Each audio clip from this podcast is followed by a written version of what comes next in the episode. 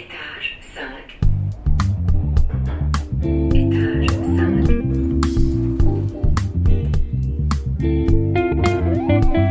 5. Chers auditeurs, bienvenue dans Étage 5, le podcast qui vous emmène dans la vie de l'Institut des sciences sociales de l'Université de Lausanne. Étage 5, c'est des échanges avec des chercheuses, avec des partenaires de recherche, des étudiantes et des étudiants, des invités. En bref, celles et ceux qui font les sciences sociales d'aujourd'hui et de demain. Allez, on monte au cinquième étage. Bonne écoute Étage 5.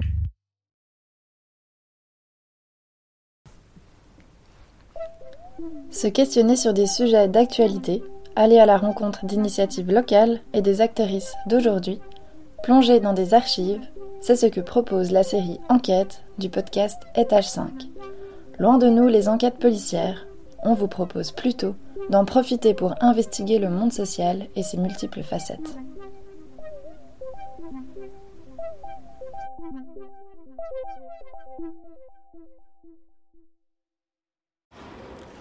Bonjour. Aujourd'hui, dans ce numéro spécial d'étage 5, nous allons aborder un sujet qui impacte le droit des femmes dans le monde musulman et plus particulièrement la Tunisie.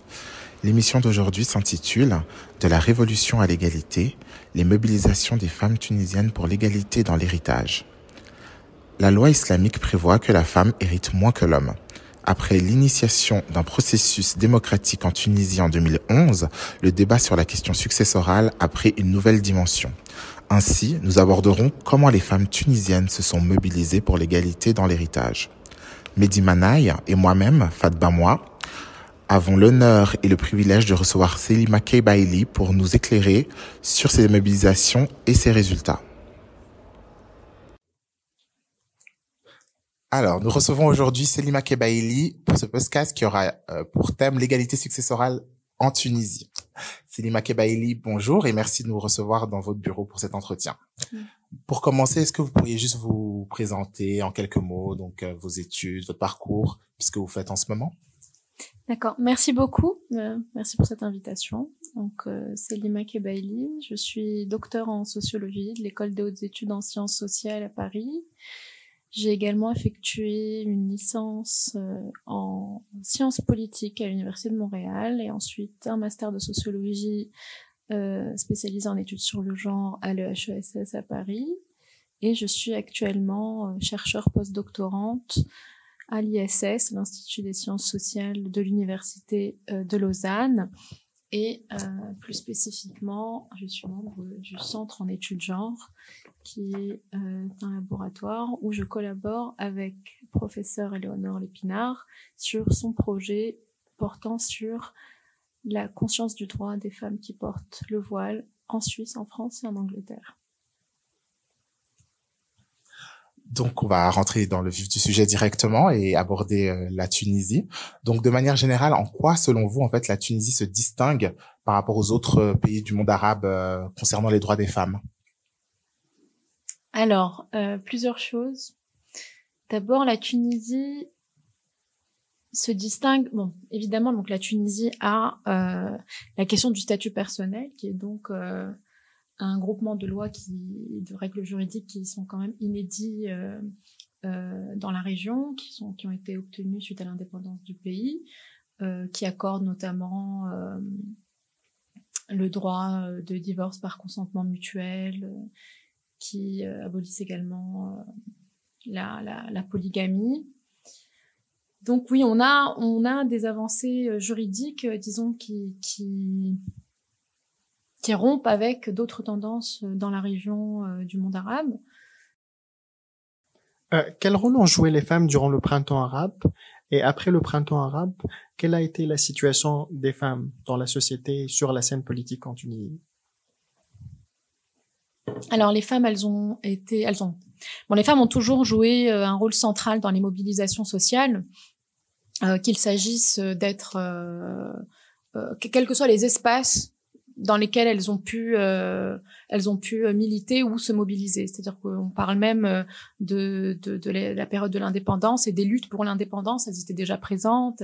C'était des passeuses d'armes, etc. Donc, bien que parfois il y a ce qu'on appelle une répartition genrée du travail militant, c'est-à-dire qu'il y a peut-être plus d'hommes qui sortent manifester, les femmes ont toujours participé d'une manière ou d'une autre. Et donc, c'est assez important de le dire déjà avant euh, la révolution. Donc ce n'était pas quelque chose de nouveau que les femmes participent euh, aux, aux, insurrections euh, à la révolution tunisienne et aux insurrections qui ont commencé euh, donc en décembre 2010. Elles étaient au cœur de la répression et des mobilisations et de l'engagement politique effectivement. Et selon vous, quels ont été en fait les éléments qui ont permis à l'élaboration d'un projet de loi en 2018 pour l'égalité successorale? Euh, il me semble que c'était pas une question nouvelle pour euh, les féministes.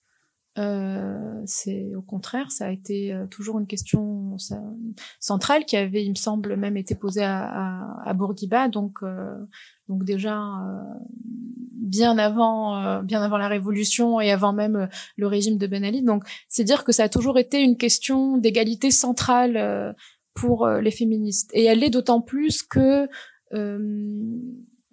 que les féministes tunisiennes, euh, les féministes historiques dont je parlais, ont quand même une tradition euh, euh, plutôt de gauche, et donc les questions d'égalité économique sont fortement imbriquées euh, dans les questions euh, d'inégalité, euh, de sexisme ou de, de vous voulez, c'est, une, c'est des opportunités politiques mm-hmm. qui, qui s'ouvrent, même si, je veux dire, les féministes n'ont pas attendu la révolution pour pour parler de cette question-là.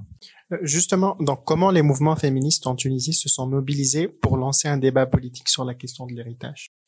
Il y a plusieurs fronts, c'est-à-dire que nous, on a, on a l'impression qu'il y a euh, surtout les manifestations. Donc on voit, oui, il y a une mobilisation, il y a une manifestation euh, euh, Colib, donc euh, c'était un peu le qui a eu lieu mais en amont, il y a tout un travail de plaidoyer auprès de l'ONU euh, pour le respect de la convention de la CEDAW. Euh, dire, il y a, il y a tout un travail euh, qui est moins spectaculaire peut-être, mais qui a lieu et qui permet peut-être à terme que, que, que, ça prenne en fait, qu'à un moment donné, ça prenne. Vous voyez ce que je veux dire? Et puis après, bon, évidemment, l'action de l'héritage, elle est tellement sensible que ça fait toujours du bruit, peu, peu, importe, peu, peu importe, parce que voilà, c'est une question qui est centrale depuis des années, euh, de, voire des, des, des décennies, puisque c'est, voilà, comme je vous le disais, euh, symboliquement, c'est un peu euh, la norme juridique, la règle juridique qui quand même euh, assoit de manière fixe et claire, en fait, arrête cette inégalité-là. Donc, c'est vrai, on peut se dire, oui, donc, comment on peut avoir le droit d'avortement avant même la France on peut avoir un État qui abolit la polygamie, qui accepte le, divorce par consentement mutuel et refuse euh, le l'égalité dans l'héritage. C'est pas cohérent avec le cadre qui a voulu être euh, mis en place. Sauf si on se dit tiens, en fait, l'autonomisation des femmes, elle n'est pas problématique jusqu'au moment où économiquement elles s'autonomisent. Et s'autonomiser dans le sens où l'égalité, elle engendre forcément quelque chose. On retire aussi à des hommes quelque chose. Et donc, euh, chose que, euh, par exemple, c'est vrai, bon, quand même, le divorce par consentement mutuel pouvait retirer quelquefois des, choses à des hommes, mais effectivement, là, je pense que la question, elle est plus touchée parce qu'elle touche pas seulement les traditions. il faut réaliser aussi que que le, le, sexisme, le patriarcat, enfin, je veux dire, euh, qui sont des systèmes qui reposent entre autres sur euh, sur des questions économiques et que du coup ce n'est pas juste une question traditionnelle c'est pas juste une question euh, de pratique culturelle etc c'est une réelle question de pouvoir en fait c'est à quel point est-ce qu'on est prêt à donner du pouvoir aux femmes et à quel point est-ce que les hommes sont prêts aussi à enlever euh, de, de, de, de, leur pouvoir pour que les femmes puissent en bénéficier au même titre. Et selon vous, en fait, en étant une femme tunisienne, est-ce que en épuisant, on va dire, toutes les, toutes les voies de, de droit interne donc au pays. Est-ce qu'il y a un moyen de se retourner de manière internationale? On a parlé de la, la CEDO tout à l'heure. Enfin, vous avez abordé la CEDO tout à l'heure. Est-ce que, en tant que femme tunisienne, elle pourrait euh, faire remonter ce genre de, de, de, de demande d'égalité successorale au, au, niveau international, étant donné que la Tunisie euh, est membre de, de la CEDO et du protocole euh, facultatif aussi? Vous, vous êtes très bien renseigné. Le, pro- le protocole facultatif qui n'avait pas été... euh, Oui, au début. Oui, hein, par, par Bourguiba même. hein, donc, euh, non, juste, c'est vrai. Il a été, euh, oui, il a été ratifié il n'y a, a pas si longtemps. Oui, en 2008, il me semble. Mm. Moi, en tant que féministe, euh, en tant que femme tunisienne, bon, féministe, je, bon, c'est-à-dire que c'est très légaliste de penser que le droit, c'est la seule manière aujourd'hui d'obtenir euh, de l'égalité. hein. Quand on pense aux grands mouvements euh, sociaux qui ont mené à des, à des bouleversements, des changements, euh, c'était rarement en faisant des plaidoyers euh, auprès des Nations Unies. hein. Je, pense notamment aux féministes dans les années 70, etc. Donc, moi, il me semble que le, la- le meilleur moyen de, de se faire entendre, c'est toujours et encore de se mobiliser collectivement. C'est de se mobiliser collectivement euh, euh, en organisation de femmes euh, et surtout euh, de et encore mieux si on arrive à, à s'organiser de manière autonome, donc sans dépendre euh, des, des bailleurs de fonds internationaux, etc. Donc là, oui, on a un agenda très clair sur ce qu'on a envie, sur ce qu'on sur ce qu'on veut faire. Et comme je vous le disais, il n'y a pas un horizon euh, unique. Donc les gens se, se battent pour leurs droits, pour pour un idéal euh, politique, pour un idéal d'égalité tel qu'il euh, où elles le souhaitent. Et il faut créer en fait un- une sorte de rapport de force pour pour ce faire. Euh, oui, est-ce que est-ce que l'ONU peut créer un rapport de force? Moi, j'ai mes doutes. Nous arrivons maintenant à la conclusion de notre émission. Nous remercions Selima Kebaili d'avoir accepté de s'entretenir avec nous. Comme nous l'avons vu, la Tunisie est indéniablement le pays le plus progressiste du monde musulman.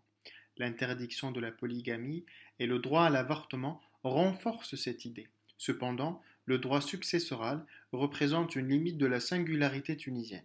Si l'argument religieux paraissait un temps convaincant, nous avons compris grâce à Selima Kebaili que la dimension économique représentait le principal obstacle à une égalité absolue dans l'héritage. Cette dimension économique aurait pour conséquence d'inverser le rapport de force entre les hommes et les femmes en Tunisie et impactera ainsi le partage du pouvoir entre les hommes et les femmes. Étage 5 est un podcast original, intégralement produit et réalisé par les membres de l'Institut des sciences sociales, Lucas Chaparino, Celia De Pietro, Romaine Giraud, Mathilde Krenbull, Cléolia Sabot, Marie Sautier, Tatiana Smirnova et Géraldine Werner-Ekop, avec le soutien de la direction de l'Institut des sciences sociales de l'Université de Lausanne, sur une musique originale de Marc Perrino. Si vous avez des commentaires, des questions, des idées ou que vous voulez participer à un épisode, contactez-nous sur les réseaux sociaux. On se réjouit de vous lire. Étage 5 est disponible sur notre blog, le BIS, B-I-S-S, et sur toutes les plateformes d'écoute. Vous y retrouverez toutes les sources citées dans le descriptif de l'épisode. A tout bientôt pour un nouvel épisode d'Étage 5.